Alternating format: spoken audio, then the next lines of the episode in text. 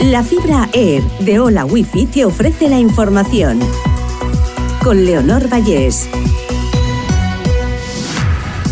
Repasamos las noticias más destacadas de este martes 21 de febrero. Putin advierte de que llevará la guerra hasta el final y asegura que Rusia es invencible. El presidente ruso responde a la simbólica visita de Biden a Kiev en el discurso sobre el estado de la nación y acusa a Occidente de aspirar al poder ilimitado.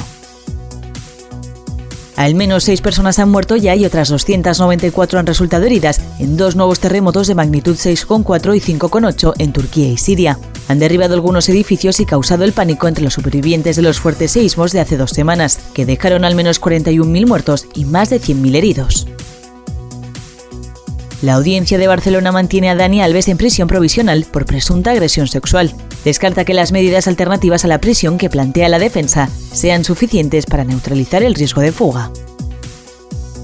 125.000 estudiantes se beneficiarán de la subida de la ayuda de residencia de 1.600 a 2.500 euros.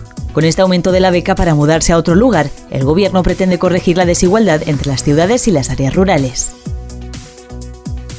El drama del alquiler. Hay 400 viviendas vacías registradas y la comunidad valenciana necesita 200.000.